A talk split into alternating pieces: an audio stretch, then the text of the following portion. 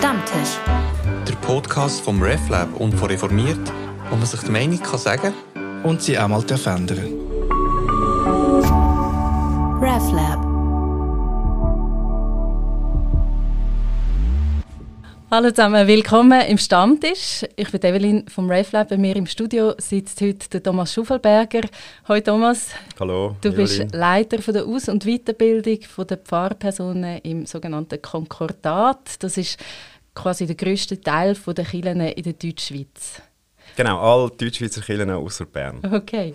Und der Felix Reich, sonst der Host von dem Stammtisch und Chefredakteur von der Zeitschrift Reformiert. Hoi, Felix. Hallo. Guten Morgen.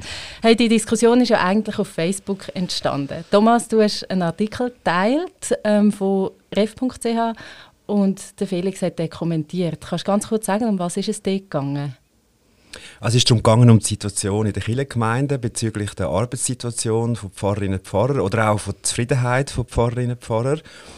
Und es ist dann ein Beispiel porträtiert von einem Pfarrkollegen, der sehr leidet in seiner Kirchengemeinde, in seiner Arbeit und ist sozusagen seine Geschichte ist, ähm, beschrieben. Und in diesem Zusammenhang hat dann die Journalistin mit mir geredet, so zur Fragestellung, ähm, wie ist es eigentlich mit diesen Arbeitssituationen, mit den Strukturen, mit der Zufriedenheit von Pfarrerinnen und Pfarrer. Auch noch mit Hinblick auf eine neue Generation, die kommt und auf den Nachwuchsmangel, der eben auch spürbar ist momentan. Und ich habe ein paar Sachen dazu gesagt, auch zum Reformbedarf, auch zum Milizsystem, wo in der reformierten Kirche bei uns sehr präsent ist. Und das hat nachher dann, also ich habe den Artikel geteilt und das hat nachher wahnsinnig viel Resonanz ausgelöst. Das Milizsystem, das sind vor allem Kirchenbehörden gemeint, also Kirchenpflege, wo ja aus sogenannten Laien bestehen. Und das ist genau so ein Schlagwort gewesen. Es sind Begriffe wie Professionalisierungsbedarf und eben Laiengremien. Felix, du hast dich an diesen Stichwörtern gestört. Genau, du hast jetzt gerade schon so die ähm, also ich weiß nicht mal, ob das im Artikel selber ist oder in der Diskussion nachher, wo, wo daraus entstanden ist. Und da muss, gebe ich zu, da ist eine gewisse Betroffenheit drin. Ähm, also einerseits, ähm, als ich bei Reformiert angefangen habe, ich bin der, der erste ähm, Chefredakteur bei Reformiert, der nicht Pfarrer ist. Ähm, und das ist so äh, der gewesen. Am Anfang hatte ich das Gefühl, gehabt, mein Studium sei nicht Theologie.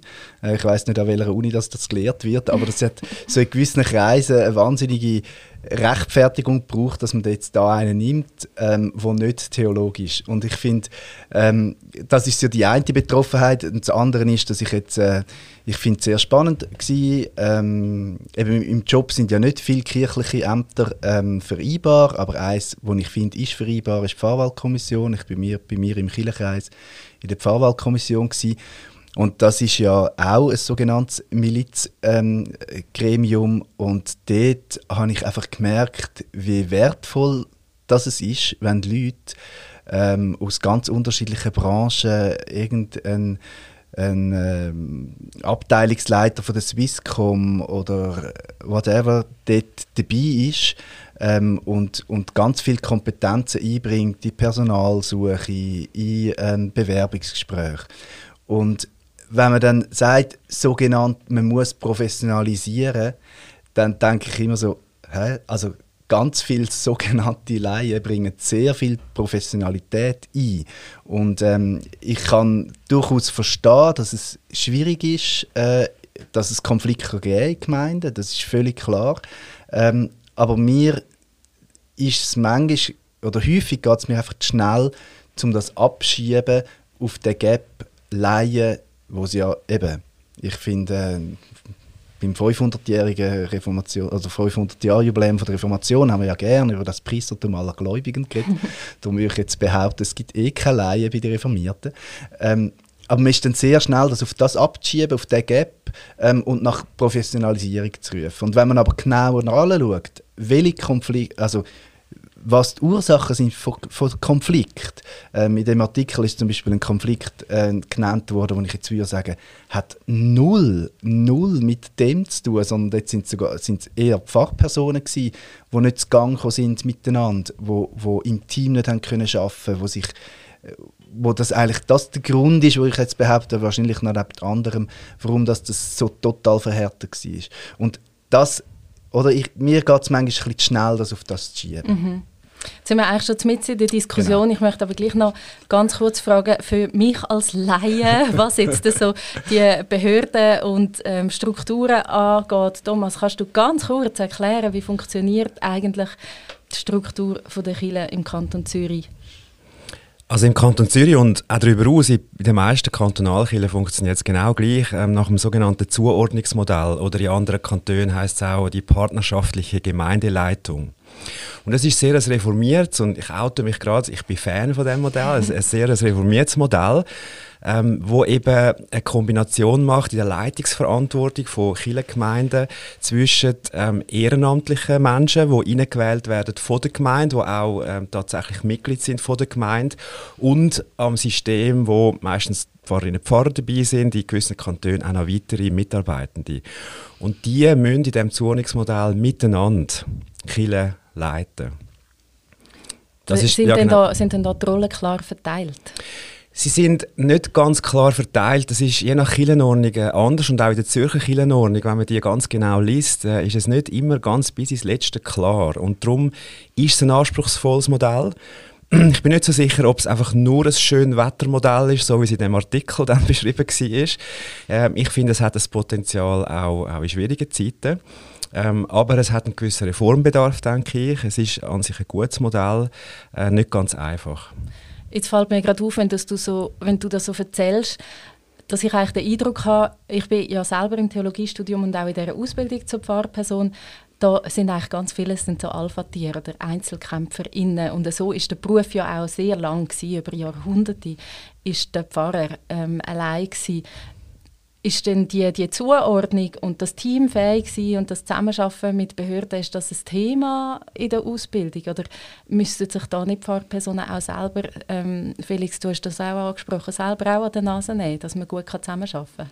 Definitiv. Also der Pfarrberuf genauso überhaupt wie die ganze Kirche, denke ich, ist in einer Metamorphose.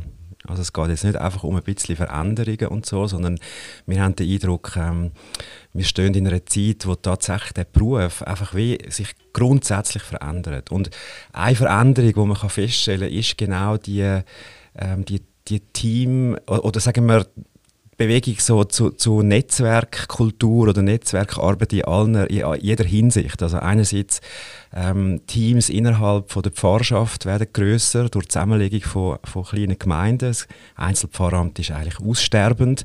Das gibt es noch in gewissen Randregionen. In vielen anderen Kantonen gibt es gar keine Einzelpfarrämter mehr. Ähm, aber auch im Hinblick auf multiprofessionelle Zusammenarbeit, also Zusammenarbeit mit anderen kirchlichen Berufsgruppen. Das ist auch oft vernachlässigt worden bis jetzt. Also wie zum also, Beispiel Sigrist, Musikerinnen und so weiter. Genau, man hat immer so gedacht, äh, Einzelpfarramt ist quasi etwas für Alpha-Tierli und Einzelkämpfer. Mhm. Dabei, im Grunde genommen ist der Pfarrberuf schon immer ein Teamberuf. Also man hat schon immer mit dem Organist und mit der Sigristin müssen zusammenarbeiten ähm, Aber jetzt kommt schon einmal eine neue Bewegung rein, wo man einfach auch merkt, äh, für gewisse komplexe Fragestellungen wo sich Gemeinden darin befinden, ähm, braucht es wirklich ein, ein verbindliches und ähm, strukturiertes und systematisches Zusammenwirken mit den verschiedenen Kompetenzen, die in der Kirchenberufen und auch im ehrenamtlichen Leitungsgremium vorhanden sind. Ja, dann vielleicht gerade einhaken, eben das Zuordnungsmodell, also dass der, der Pfarrer oder die Pfarrerin einfach ein Einzelkämpfer wäre, und irgendwie so der Chef von der Gemeinde oder die Chefin von der, von der Gemeinde, das ist tatsächlich ja nie so gewesen. Also ich bin ja im Pfarrhaus Martal aufgewachsen und habe dort quasi in ethnologisch, wie man sagen, teilnehmender Beobachtung ähm, können, können schauen, wie das, wie das so ist, so das ganz klassische Einzelpfarramt. Ähm, und dort ist ja auch so, dort, dort ist, ist eben mit der Kirchenpflege, mit, mit ähm, der ja, Angestellte sind es dort noch nicht gewesen. dort hat ja niemand irgendwie ein 100% ähm, Pensum gehabt auf dieser Seite. Ähm, das ist ja immer, glaube ich, eine Herausforderung vom, vom Pfarrberuf. Das ist überhaupt nicht neu. Äh, interessanterweise neu ist eher, dass Pfarrteams untereinander äh, sich müssen finden dass dort äh, verschiedene Teil, also ist meine Beobachtung, dass es Teilzeitpensen gibt in den Pfarrteams, unterschiedliche Verteilungen, mehr Koordination. Also wenn ich so mit, mit Pfarrerinnen und Pfarrern rede, ist das auch wirklich eine Herausforderung, sich untereinander zu finden, ähm, sich gegenseitig profilieren, ähm, und nicht das Gefühl haben, weil der eine mehr Licht hat, habe ich mehr Schatten, sondern sich am Licht vom anderen freuen und vielleicht sich daneben stellen oder irgendwie so. Ähm, das dunkelt mir, ähm, ich glaube, darum war so mein Reflex gewesen, ähm, es ist zu billig, das verantwortlich zu machen. Ähm, und sagen, das ist die Schwierigkeit von dieser Metamorphose. Und noch ein Gedanke, der wirklich mega wichtig ist, und da können wir vielleicht auch noch darauf zurückkommen später.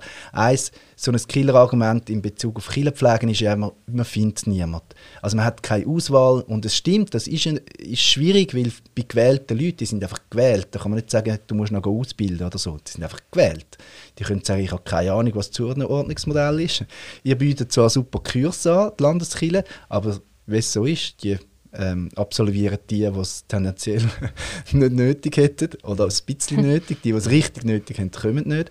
Also das ist, das ist ein Grund, ähm, das ist quasi ein demokratisches Problem, mhm. ähm, wo ja die politischen Gemeinden auch haben. Das ist klar. Aber der, das Auswahlkriterium, das finde ich auch einfach ähm, für Kirche kein Argument sein, weil auf der Pfarrseite haben wir auch keine Auswahl. Also wir haben ja nicht irgendwie 50 Bewerbungen, wenn eine Gemeinde eine, eine Pfarrstelle ausschreibt, sondern die kann man einer Hand abzählen und ähm, also das ist einfach so. Mhm. Also eben, ähm, ich habe es jetzt hier in Zürich erlebt und das ist natürlich ganz anders als irgendwo, ich weiß auch nicht, außerhalb des Kantons, im Thurgau hat der Gemeinde nicht zehn Bewerbungen. Wirst du mir wahrscheinlich recht geben. Mhm. Also das heisst, die, die Frage von ähm, haben wir die Auswahl und haben wir einen gesunden Wettbewerb, den haben wir sowohl bei den Behörden als auch bei den Fahrstellen. So. Und darum finde ich, kann man das auch da nicht gegeneinander ausspielen. Es hat jemand kommentiert, und ich habe das nicht zum ersten Mal gehört, das ist ein bisschen eine Lotterie, mit wem das man dann zusammen schafft. Also einerseits vielleicht bei den Teamfahrämtern, ähm, aber andererseits auch bei den gewählten Behörden. Aber das System müsste doch eigentlich so sein, dass es nicht eine Lotterie ist oder dass es nicht an einzelnen Personen hängt, ob es nachher einen so riesigen Konflikt gibt. Genau, also das finde ich zum Beispiel eine Variante oder ein Reformbedarf, wo wir darüber nachdenken müssen. Die Situation ist im Moment einfach so, das sind auch die rechtlichen Grundlagen, die dazu führen. Und das kann tatsächlich dazu führen, dass man in einer Kinderpflege wirklich ausgezeichnete, hochkompetente, engagierte Leute hat, ohne Ausbildung, die einfach gewählt sind vom Volk äh, und dann gibt es einen, einen, Wechsel, nächste Amtstour, äh, gibt es plötzlich an zwei, drei Positionen Wechsel und dann kann es plötzlich sein, dass das ganze System Kirchengemeinde konfrontiert ist mit, mit, der ganz problematischen, mit einem problematischen Führungsverständnis zum Beispiel, wo überhaupt nichts äh, mit Kirche zu tun hat. Genauso kann es natürlich sein bei einer Pfarrwahl dass es äh, hervorragend funktioniert, mhm. zehn Jahre lang. Und nachher gibt es eine Pfarrwahl und, und die Leute und, und alle Beteiligten schauen zu wenig darauf, äh, was passt da wirklich an oder welche Kompetenzen brauchen wir wirklich. Und dann kann es gerade sofort kippen. Und ich glaube schon, dass, dass wir dort äh, müssen, müssen anschauen müssen, weil wenn man die Situation ein bisschen beobachtet, dann kann man schon sagen, dass das einfach ein großer Energieverlust ist an vielen Orten dass viele Leute aussteigen wieder nach kurzer Zeit. Es gibt auch Beispiele bei Killenpflegenden, die sagen, äh, das halte ich nicht aus. Also ich mhm. gehe da gerade wieder. Ähm, gibt aber zunehmend auch Pfarrerinnen und Pfarrer, andere Berufsgruppen, wo wir ähm, hohe Fluktuation haben. Und wenn man geht nachfragen, warum, dann hört man sehr oft äh, die Geschichten, wie sie in dem Artikel eben auch erwähnt sind. Also hört man sehr oft eigentlich Arbeitsbedingungen, äh, wo man wirklich muss sagen, das geht so nicht mehr. Also heutzutage geht es wirklich nicht mehr, dass man äh, zum Beispiel gegängelt wird äh, von einer Kinderpflegerin, äh, weil sie jeden Besuch, den man als Sozialdiakonin macht, äh, muss mit Namen und Inhalt rapportieren. Nur als kleines mhm. Beispiel.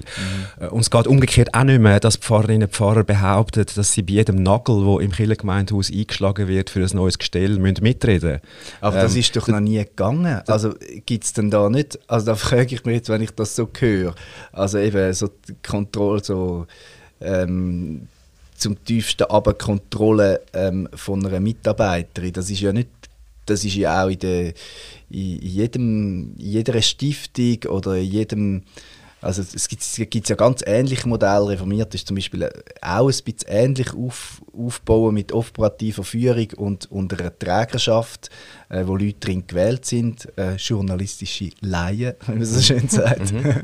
Nein, wo man eben nicht sagt, aber einfach äh, Sachverständige mhm. mit, mit unterschiedlichen Profilen. Das ist ja dort auch so und die, die sollten ja auch nicht bis ins Tiefste aber kontrollieren. Also fehlt dann irgendwie die Aufsicht, wo irgendwie sagt, hey, sorry, oder kann sich die Mitarbeiterin zu wenig wehren? Also müsste man das stärken, dass man kann sagen, sorry, das ist mhm.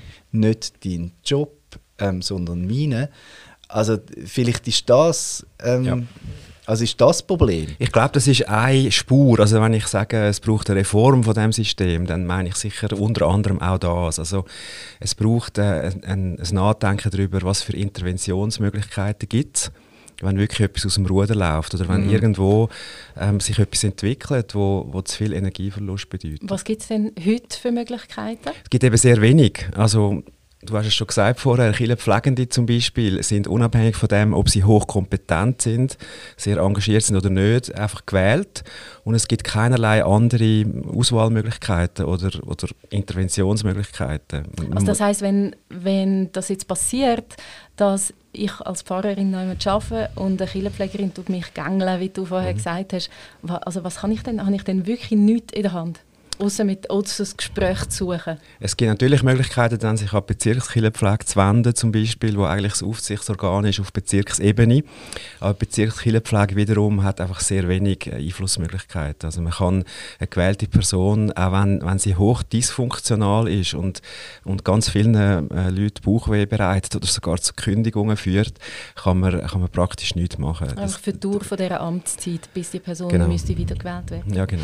Ja, und das Schlimme ist ja, dass dann meistens ja nicht die Guten gehen. Also, ja. äh, die, also die, die eher die Guten gehen, also dass nicht die ja. Schlechten gehen, weil das Problem ist irgendwie die, die engagiert sind und etwas konstruktiv bewirken, auch in der Kirchenpflege, das sind ja meistens die, die relativ schnell sagen, mir ja. lange und ähm, genau. ich mag nicht mehr. Also, das ist ja so ein bisschen, aber das ist in der, in der im normalen Leben, ähm, was habe ich jetzt gerade sagen, der mit der Lotterie ist natürlich mhm. im normalen Leben manchmal auch so, dass mit Teams reinkommt, äh, die so zusammengesetzt sind, wie sie zusammengesetzt sind und ähm, ja, auch dort ist es manchmal nicht so, dass ähm, Klar. der Richtige zuerst aushängt. Aber durch die, äh, sagen wir, sehr staatsanaloge Struktur, also Kirchenpflege funktionieren nach dem Wahlgesetz vom Kanton Zürich und sind, sind äh, in dem Sinne, in dem Amt sehr stabil mhm. durch das. Mhm. Ähm, da haben wir einfach zusätzliche Schwierigkeiten, okay. um irgendwie etwas zu bewegen. Und das gilt umgekehrt übrigens auch für Pfarrpersonen. Also wenn eine Pfarrperson äh, sich unmöglich aufführt und wirklich, wo man muss wirklich sagen, es geht so nicht oder es geht an dem Ort nicht. Es gibt auch Beispiele wo, von Pfarrpersonen, die am einen Ort wirklich am falschen Ort sind und am anderen funktioniert es super gut. Ähm, aber auch dort ist es so, ähm, bis hin, bis auf zum Killerrat gibt es praktisch keine Möglichkeiten, um wirklich zu intervenieren. Oder wirklich erst, wenn es dann also im Bereich geht von, von Straftaten, dann kann man etwas machen. Aber vorher ist es praktisch unmöglich.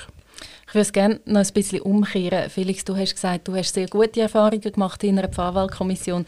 Was würdest du denn sagen, was machen die Gremien oder was machen die Teams richtig, wo es gut läuft?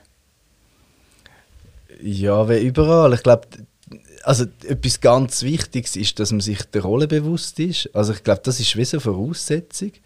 Ähm, also dass einfach klar ist, was, was ist meine Rolle. Und Zuständigkeit. Zuständigkeit, genau.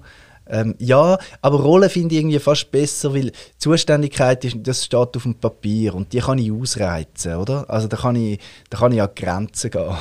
Aber das Rollenverständnis ist für mich wichtig, um zu sehen, ah, da hat es noch andere, da hat es einen Vertreter vom Pfarrkonvent drin in dieser, in dieser Pfarrwahlkommission, ähm, der hat kein Stimmrecht. Und jetzt könnte ich sagen, eben, wenn ich an Zuständigkeit denke, dann denke ich, ah cool, ich bin mächtiger als er ähm, und ähm, der hat eigentlich gar nichts zu sagen. Ich höre ihm zu, aber ist mir eigentlich egal.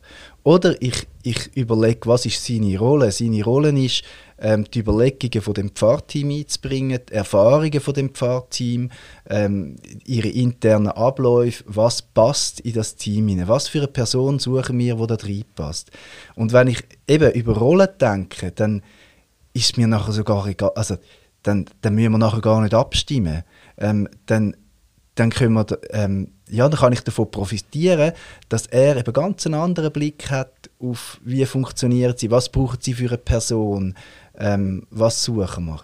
Ähm, das fängt beim Stelleninserat an und hört bei den Bewerbungsgesprächen auf. Und ich glaube, das ist für mich wirklich so ein Schlüssel, dass man so die Rolle klärt und bevor man anfängt zu arbeiten und merkt, dass es so all braucht in dem Team. Ähm, eben, ich spiele ja gerne Fußball. Da muss, muss nicht jeder Innenverteidiger sein. Ähm, und ein anderer ist vielleicht als linke Flügel besser aufgehoben. Einfach, dass man, dass man die Rolle findet. Und das finde ich wirklich mega wichtig. Und das wäre für mich, weiss, ähm, also es ist auch aus eigener jetzt Erfahrung im Job, ist das ja auch so das A und das O eigentlich, dass man ähm, dass ich meine Trägerschaft nicht irgendwie als die wahrnehme, die mir die ganze Zeit reinschnurren, sondern überlege, was ist ihre Rolle, wie, wie äh, kann ich meine Rolle klar machen und, und merke, dass, oder eben wenn ich mal das Gefühl habe, es wird zu fest reingeschnurrt, wie kann ich ähm, erklärbar machen, dass das nicht konstruktiv ist, ähm, sondern dass das einfach meine Verantwortung ist und dass sie mich natürlich können und sollen ähm, kritisieren, aber in meiner Rolle und mir mhm. auch das Vertrauen geben, dass ich meine Rolle ausfülle. Und wenn ich sie nicht so ausfülle, wie sie es gut finden, dann müssen sie halt auswechseln. Dann müssen sie, ja, müssen einen Transfer machen. Aber, oder?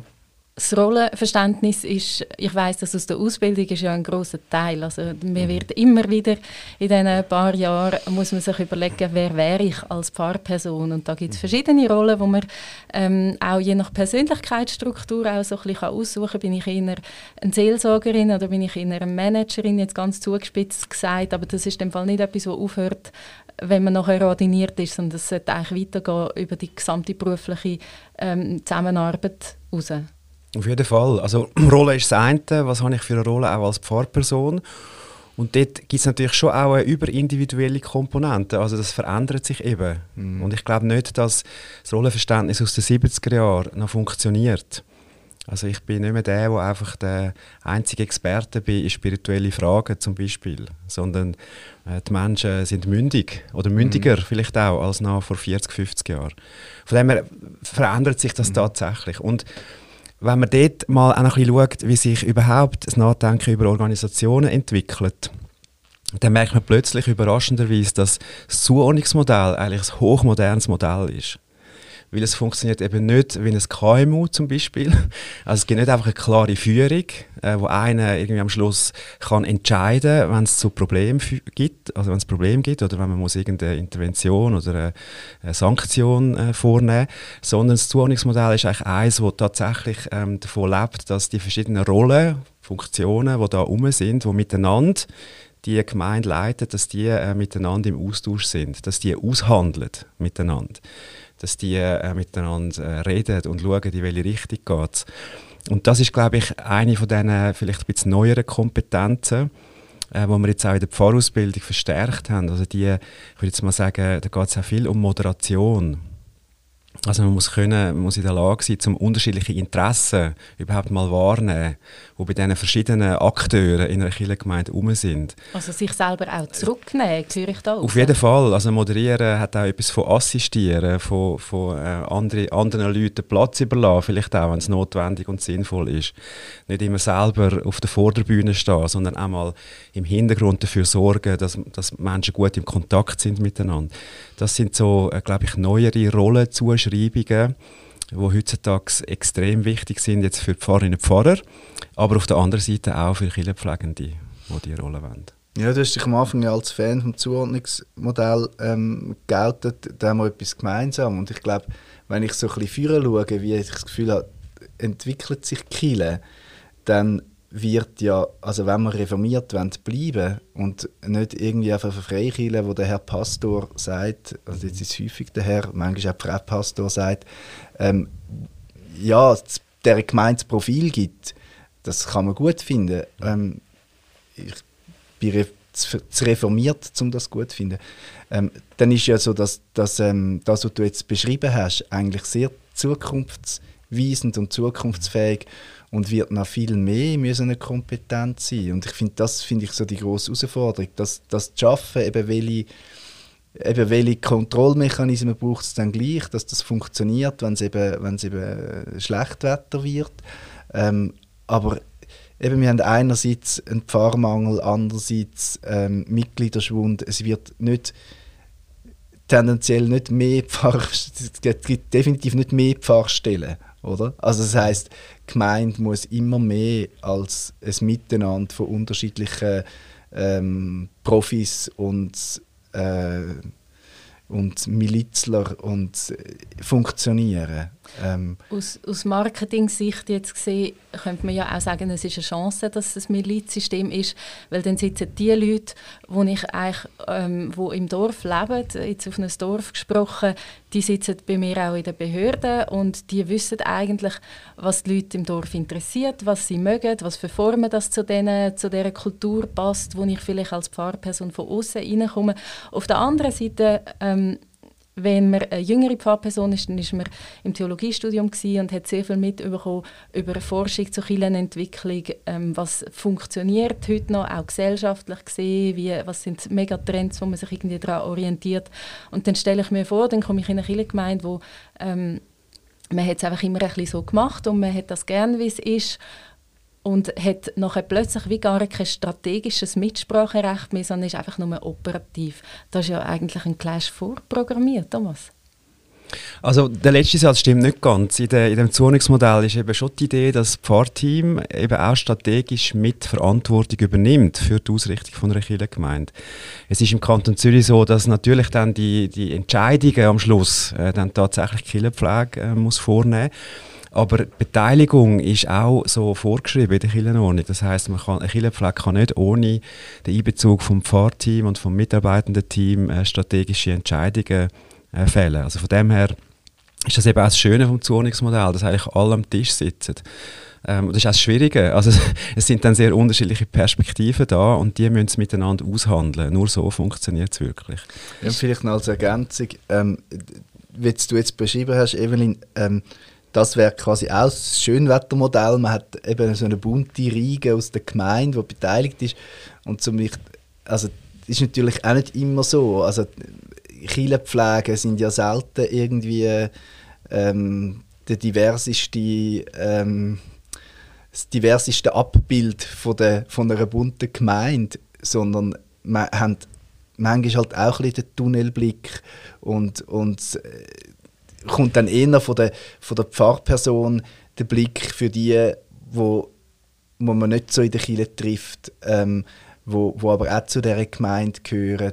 Also ich glaube, das ist schon ähm, eine Herausforderung, das meinen habe ich gemeint, mit, das ist der Preis für, für die Demokratie, dass man ja selten jetzt ähm, ja, weiß nicht, die sogenannten Kirchenfernen, Jüngere, ähm, jetzt unbedingt in der Kirchenpflege hat. Weil man die ähm, vielleicht je nachdem. nicht reicht, um sie anfragen, oder? Weil man sie vielleicht auch gar nicht kennt. Ja, oder weil es vielleicht auch nicht so ein Amt ist. Also mit 20 hätte ich mich jetzt auch nicht in die Kirchenpflege ja. gewählen lassen, obwohl ich ähm, der Kirche sehr verbunden bin. Aber es ist nicht unbedingt Zeit dafür. Also, und das finde ich auch okay. Und es geht auch nicht darum, dass jetzt irgendwie die Kirchenpflege müssen, müssen, müssen anders zusammengesetzt werden, aber entscheidend ist, dass sie einfach nicht nur den Blick für sich haben, sondern für die Gemeinde. Oder? Mhm. Das, das ist und auf der anderen Seite ist mir jetzt vorher auch noch durch den Kopf, dass ja auch Pfarrpersonen sind häufig die, die es echt gut finden, wie es die letzten 50 Jahre gelaufen ist. Also das ist auch nicht unbedingt eine Altersfrage. Ähm, ja, wenn wir jetzt in Zukunft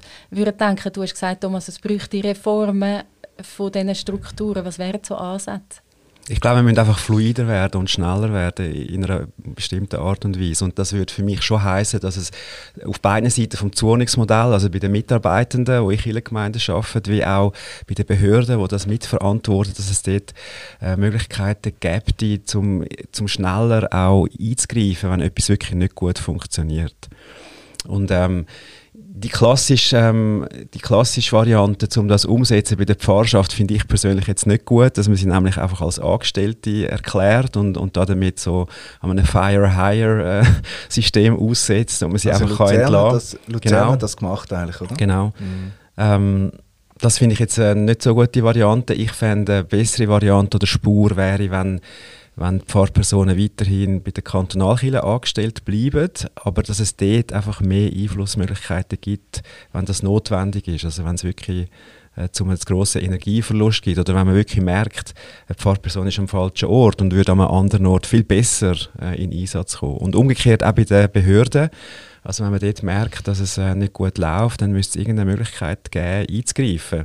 Und das würde schon heißen, dass man vielleicht auch müsste das ganz eng staatsanaloge anfangen, noch ein bisschen weiter äh, voneinander ent zu entflechten.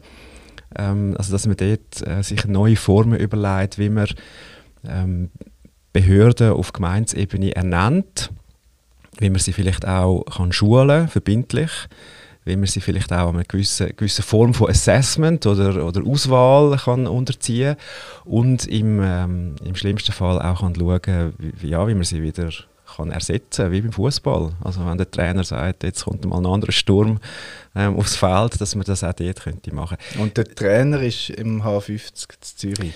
Das ist ja, aber ich meine, oder? Das ist ja jetzt mit dem Modell gefährdet ist ja schon auch etwas urreformiertes, nämlich die Idee, dass Gemeindeaufbau vor Ort passiert, dass das Pfarrerin der Pfarrer in der Gemeinde gewählt und, und verortet ist. Also dass die Kirche eben von unten aufbauen ist und nicht von oben ab funktioniert. Das habe ich jetzt mit dem eigentlich noch nicht gesagt. Das ja, ist, ja, ich habe es mir, mal, mir mal gesagt. Als ich bin jetzt auch reingerätscht, um in der Fußballsprache zu bleiben. genau. Ja, und, und zum Goalschiessen müssen wir schon noch genau überlegen, ja, was, wo genau die, die äh, Interventionsmöglichkeit dann würde liegen. Ich könnte mir auch vorstellen, dass man ein System hat, wo man schneller auf Gemeinsebene auch kann sagen, ähm, jetzt muss man das diskutieren und jetzt muss man irgendwie Neuwahlen machen oder mhm. so etwas. Das könnte ja auch sein. Aber eben gewisse ähm, Leute hören ja wahrscheinlich schon gerade Alarmlampenzentralismus. Ja, das meine ich aber überhaupt nicht. Das meine ich okay. überhaupt nicht. Ich glaube, äh, tendenziell geht es sowieso wirklich in Richtung äh, regionale Strukturen. Ich denke, weder ähm, jetzt die, die kantonale Geschichte, wo man einfach so top-down denkt, ist wirklich zukunftsfähig mhm. und reformiert. Noch glaube ich, die ganz kleine äh, parochiale Struktur ist wirklich zukunftsfähig, sondern ich glaube wirklich, Zukunft hat eine Art eine Organisation auf regionaler Ebene, wo man auch viel stärker nach an sozialräumlich denken, wo man die Arbeit in der Kirche noch, noch viel mehr kann organisieren so wie, eben wie, wie, im Sozialraum die Menschen organisiert sind. Äh, und dass man nicht an sich so eng gebunden ist, ständig an die politischen Gemeinsgrenzen, wie wir sie im Moment mm. einfach haben. Mhm. Ist das jetzt Zukunftsmusik und äh, Utopie oder ist das absehbar, dass das kommt? Also im Kanton Zürich gibt es natürlich mit dem Projekt Kirchgemeinde Plus schon eine erste ähm, Bewegung in diese Richtung und es gibt jetzt einzelne Regionen, die sich anfangen regional organisieren. Äh, sicher ein Beispiel ist die Stadt Zürich, wo jetzt einfach eine Gemeinde ist, oder das Säuleamt, wo eine Gemeinde ist. Ähm, das sind interessante äh, neue Formen. Es ist noch nicht so, dass es überall schon gut läuft und dass alle schon sagen, wir haben jetzt die Lösung schon. Ähm, aber was man kann beobachten an diesen ersten Ort, wo es jetzt in die Richtung geht, dass, dass wirklich interessante Lösungsvarianten entwickelt werden. Und ich kann mir gut vorstellen, dass das so Zukunftslösungen auch sind, die für andere dann eines Tages auch könnten übernommen werden. Aber jetzt gerade in Zürich, oder wenn wir über Wahlen reden, merkt man, dass es eher tendenziell verkompliziert wird. Also ich bin äh, jetzt am, wann ist das gewesen, am Mittwoch im äh, Parlament gewesen. Dort hat man sich darüber beklagt, dass man die, oder die, die Pfarrpersonen, weil ja Kreis, keine Gemeinde dürfen sein, ähm, haben wir als Pfarrwahlkommission jetzt die empfohlen und dann tut die Kirchenpflege das bewilligen und das Parlament kann das durchwinken und dann wählt das Volk, oder? Es ist so kompliziert, ja. wie es tönt hat. Mhm. Und dann beklagt sich nachher im Parlament, das ist ja protokolliert, das ist ja öffentlich, darf ich da sagen, ähm, gibt es einzelne Stimmen, die sagen, ja, wir haben zu wenig, äh, wir wissen zu wenig von diesen Pfarrpersonen, wir haben nur den CV, wir wollen noch mehr wissen. Und dann frage ich mich auch, also ich meine, man müsste ja der Pfarrwahlkommission vertrauen, dass sie das, dass sie das ähm, ähm, die Auswahl getroffen hat und dann ist sie noch von der Kirchenpflege kontrolliert worden und dann winkt man halt einfach etwas durch, weil es formal ist. Mhm. Also das ist so ein bisschen, ähm, ja, da, da, merke ich schon, dass wir wirklich im Lernprozess sind, eben den anderen ein bisschen vertrauen und, und so. Und was, was ich noch nachhaken was du gesagt hast, nicht wählen, sondern wer ernennen, da, da, da frage ich mich dann schon, ja, wer ernennt dann? Weil ähm, ich finde, das, das Demokratische finde ich auch etwas Reformiertes, das finde ich nicht einfach staatlich und das finde ich toll, dass ich an einer einer Kirchengemeinsversammlung oder Kreisversammlung ist es ja gewesen, ähm, hat es da eine Liste mit, mit ähm, Leuten, die für die Pfarrwahlkommission vorgeschlagen sind und dann wird beschrieben, ähm, was man da muss machen muss. Und ich sitze einfach dort, höre das zum ersten Mal und kann sagen, hey, mich würde das im Fall auch interessieren. Ich stehe auch auf. Ihr könnt mich auch wählen, wenn ihr Lust habt. So. Und das finde ich etwas Cooles. Ähm, dass eben dann nicht immer immer die, die sich eh schon kennen und, und man fragt den, weil der ist doch äh, sowieso in dieser Kommission und ist jetzt zurückgetreten und hat sicher Zeit. Sondern dass einfach jemand spontan aufstehen und sagen, mich würde das interessieren, ich bin der und der, haben Lust und sonst, ja, Ja. nicht schlimm, oder? Und das, und das geht ja verloren, also das fände ich extrem schade, wenn das verloren geht. Und das ist, und ich glaube auch, ähm, die sogenannten wilden Kandidaturen, je nachdem, sind auch bei Kirchenpflege nicht immer die schlechtesten, je nachdem. Ähm, das finde ich eigentlich etwas, etwas Gutes und Demokratisches und Reformiertes auch. oder? Könnte man denn das nicht auch unter dem Stichwort mehr Fluidität labeln, wo du vorher gesagt hast? Ja, also ich habe jetzt gerade gedacht, das ist eigentlich ein gutes Beispiel, wie es könnte funktionieren dass man vielleicht auch für verschiedene Aufgaben äh, so ähnliche Wahlprozedere erfindet. Also wie es bei der Pfarrwahlkommission eben ist, dass man kann sagen, wir haben die und die Aufgabe und es ist ein Amt, das geht ein halbes Jahr oder neun Monate und wir suchen Leute aus der Gemeinde, die da Verantwortung übernehmen und im Idealfall sogar also neben ihrem eigenen Engagement noch gewisse Kompetenz spüren Okay. ähm, fürs Thema. Und, Also, und dass ich mich nicht immer grad muss wählen lassen für die nächsten vier Jahre und nachher weiss ich, nachher sind, sind sie auf den Knien und sagen, bitte nochmal vier Jahre. Genau, So zum Beispiel. Ja. genau. Und dann ist es auch wieder vorbei. Also Ja. vielleicht gibt es auch, sagen wir, grosse strategische Prozesse in vielen Mhm. Gemeinden, wo man in so einer Art und Weise an, einer, an einem gewählten Gremium könnte anvertrauen und, So. Also, es und wären dann, so Projektgruppen oder so, die dann gewählt sind, statt immer Behörden. Zum Beispiel, Ja. Mhm. das wäre jetzt so eine Möglichkeit, wie man könnte mehr äh, Fluidität an, anbringen bei solchen Mhm. ehrenamtlichen Ämtern. Sind denn da einfach Prozesse an und für sich vielleicht noch zu wenig fluid, weil ja das alles festgehalten ist in Kirchenordnungen und Kirchenverfassungen, wo, ähm, wo man eigentlich gar nicht so viel Spielraum hat? Ja, definitiv. Also ich glaube schon, dass, dass wir nach wie vor einfach mit dieser hochstaatsanalogen Struktur, wir kommen aus dieser Geschichte raus, äh, sind wir an gewissen Orten einfach wahnsinnig gebunden, um eigentlich bessere Lösungen zu finden. Und, und dort glaube ich, wir müssen uns wirklich anfangen, Gedanken machen. Und das ist nicht etwas, was man das nächste Jahr ändern kann. Ähm, aber ich glaube, wenn wir anfangen, jetzt daran studieren, wie sie 20, 30 Jahre müsste sein, oder, dann können wir jetzt anfangen, die Weichen stellen. Das sind lange, lang dauernde, auch sehr demokratische Prozesse, die es braucht, um, um gewisse Strukturen äh, zu verändern. Und mit den Strukturen kommt immer auch ein Kulturwandel. Also es braucht dann auch noch in den Köpfen sozusagen einen Weg. Ähm, ich glaube, es zeichnet sich ein bisschen ab, wenn man mit den Leuten redet, in welche Richtung das könnte gehen Und ich glaube auch, wir müssen das jetzt wirklich anpacken. Und, und ohne, ohne schon zu wissen, wie es dann genau aussieht. Ähm, aber ich glaube, wir müssen anfangen, darüber nachzustudieren, ähm, wie könnte so eine Kille aussehen, wenn sie auch noch kleiner wird. Das wird sie sein. Ähm, wenn sie vielleicht ähm, weniger Geld bekommt vom Staat, weil sie vielleicht äh, nicht mehr als so relevant eingestuft wird wie, wie heute. Das könnte ja sein. Ähm, und uns einfach weiter darauf vorbereiten, auf diese Situation, dass wir nachher nicht am Schluss äh, mit Strukturen dastehen, wo alle nur noch leiden und wo ständig Leute wieder aussteigen und die Hände verrühren und sagen, mit dieser Organisation will ich nichts mehr zu tun haben, sondern dass wir eigentlich in Strukturen einkommen, zusammen mit einer Kultur, die wirklich Freude macht und wo, das habe ich ein wichtiges Stichwort gefunden vorher, äh, wo Vertrauen auch so ganz einen wichtigen Stellenwert hat, weil ich glaube, gerade in dem Zusammenspiel von unterschiedlichen Akteuren, von unterschiedlichen Interessen, die in einer Gemeindeleitung eine Art zusammenkommen müssen, äh, dort ist Vertrauen eigentlich das Schlüsselwort. Ohne das geht es überhaupt nicht. Ja, und wir müssen halt darüber nachdenken. Und, und eben, ich finde immer, wir haben so ein riesen Privileg als wahrscheinlich eine der weltweit reichsten Kirchen, ähm, jetzt darüber können nachdenken, eben bevor alles, äh, bevor man gezwungen ist zu handeln. Und ich glaube, das wünsche ich mir einfach so und erhoffe ich mir so, dass man, dass man ähm, das Privileg erkennt und jetzt über so na Sachen nachdenkt und nicht einfach das Gefühl hat, ja, ähm, es geht ja noch, oder? Genau. Und, und das Na ist sowieso ein bisschen blöd am Wort, es geht ja noch, ist ein schlechtes Argument, sondern dass man wirklich, ja, ich meine, wir, wir sind wirklich, ja, man kann nur sa- sagen, wir sind wirklich so privilegiert als die Kinder, wo wir sind. Ähm, und es wäre schon die Verpflichtung, das Privileg zu nutzen. Jetzt der, mir scheint es kristallisiert sich da wie zwei Stränge aus. Das eine ist ähm, das Schaffen am Modell, wo jetzt Landeskirche gemeint ist auch, und die demokratischen Strukturen und auf der anderen Seite aber auch ähm, die Baustelle, sage jetzt mal, in der Kirchengemeinde an und für sich. Was sind da für Angebote um für die Bevölkerung, mit der Bevölkerung? Wie funktioniert da der Transfer? Du bist in der Abteilung Kirchenentwicklung, Thomas, du beschäftigst dich, weiß ich, mit ähm, alternative Kirchenformen zum Beispiel.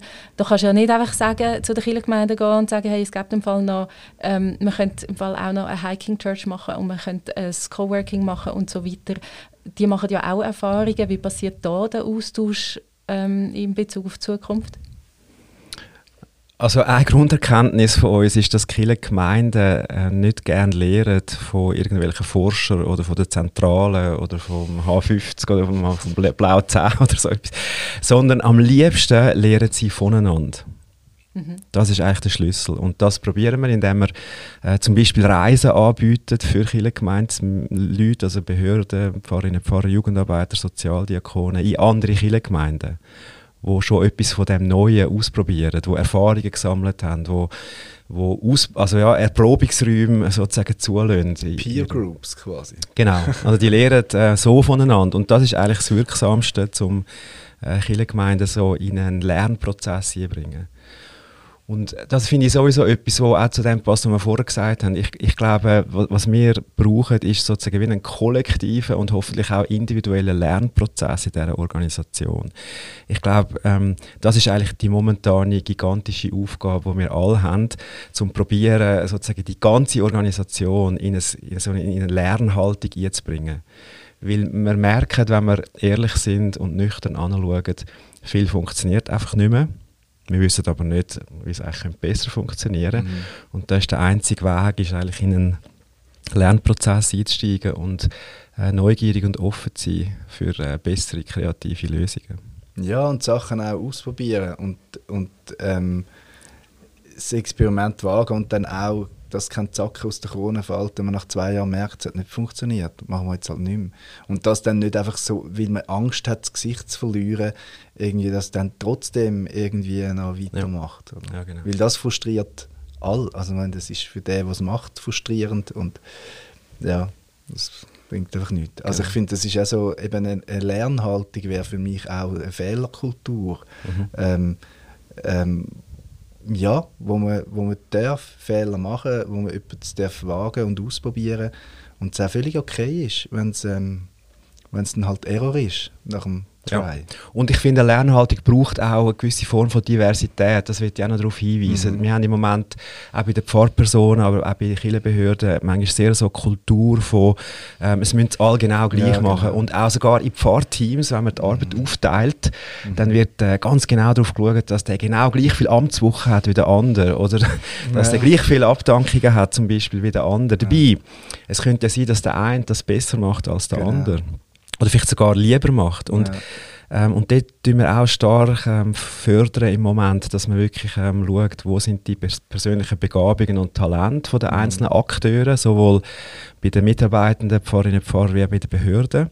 Und dann eben die Arbeit und die ganze Kirchengemeinde äh, im Idealfall so strukturieren und aufbauen, dass eigentlich die Leute, die da sind, ähm, wirklich am besten zum Zug kommen, dass sie können aufblühen können. Und mm. wir glauben, das ist auch Burnout-Prävention. Also ja, wenn ich an einem Ort arbeite, wo ich echt mit meiner Leidenschaft und dem, was ich gut kann, äh, also auf die Rechnung komme, dann, dann bleibe ich motivierter. Ja, und das ist ja in allen Teams so. Also ich meine, im Redaktionsteam sind auch alles Redaktorinnen und Redaktoren und trotzdem, ähm, also klar, die Leistung muss bei allen stimmen und, mhm. und, und das ist klar, aber wo sie die Leistung, in welchem Bereich sie sie am besten bringen, eben über linken Flügel oder rechten mhm. Außenverteidiger, ist einfach, das, das muss, also im Team muss ja so funktionieren. Und eben dann, wenn man anfängt zu zählen, du musst jetzt genau, weil mich das anguckt, musst du von diesen Aufgaben mhm. mindestens so viel übernehmen wie ich. Mhm.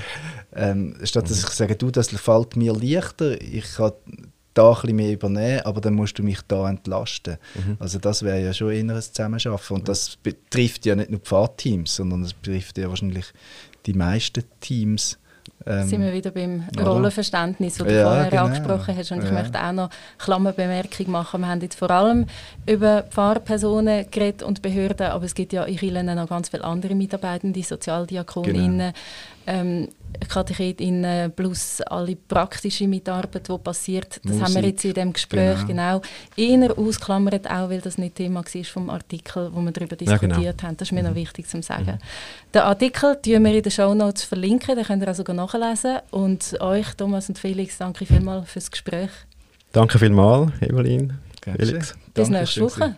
Genau, und nächste Woche hoffen wir natürlich, dass ihr äh, wieder dabei seid am Stammtisch. Ähm, dort wird es dann noch viel mehr Rebeln von Fußballmetaphern. noch mehr. Äh, das ist quasi jetzt. Äh, das cool. Ich bin wahrscheinlich schon ein bisschen, ein bisschen so eingespurt.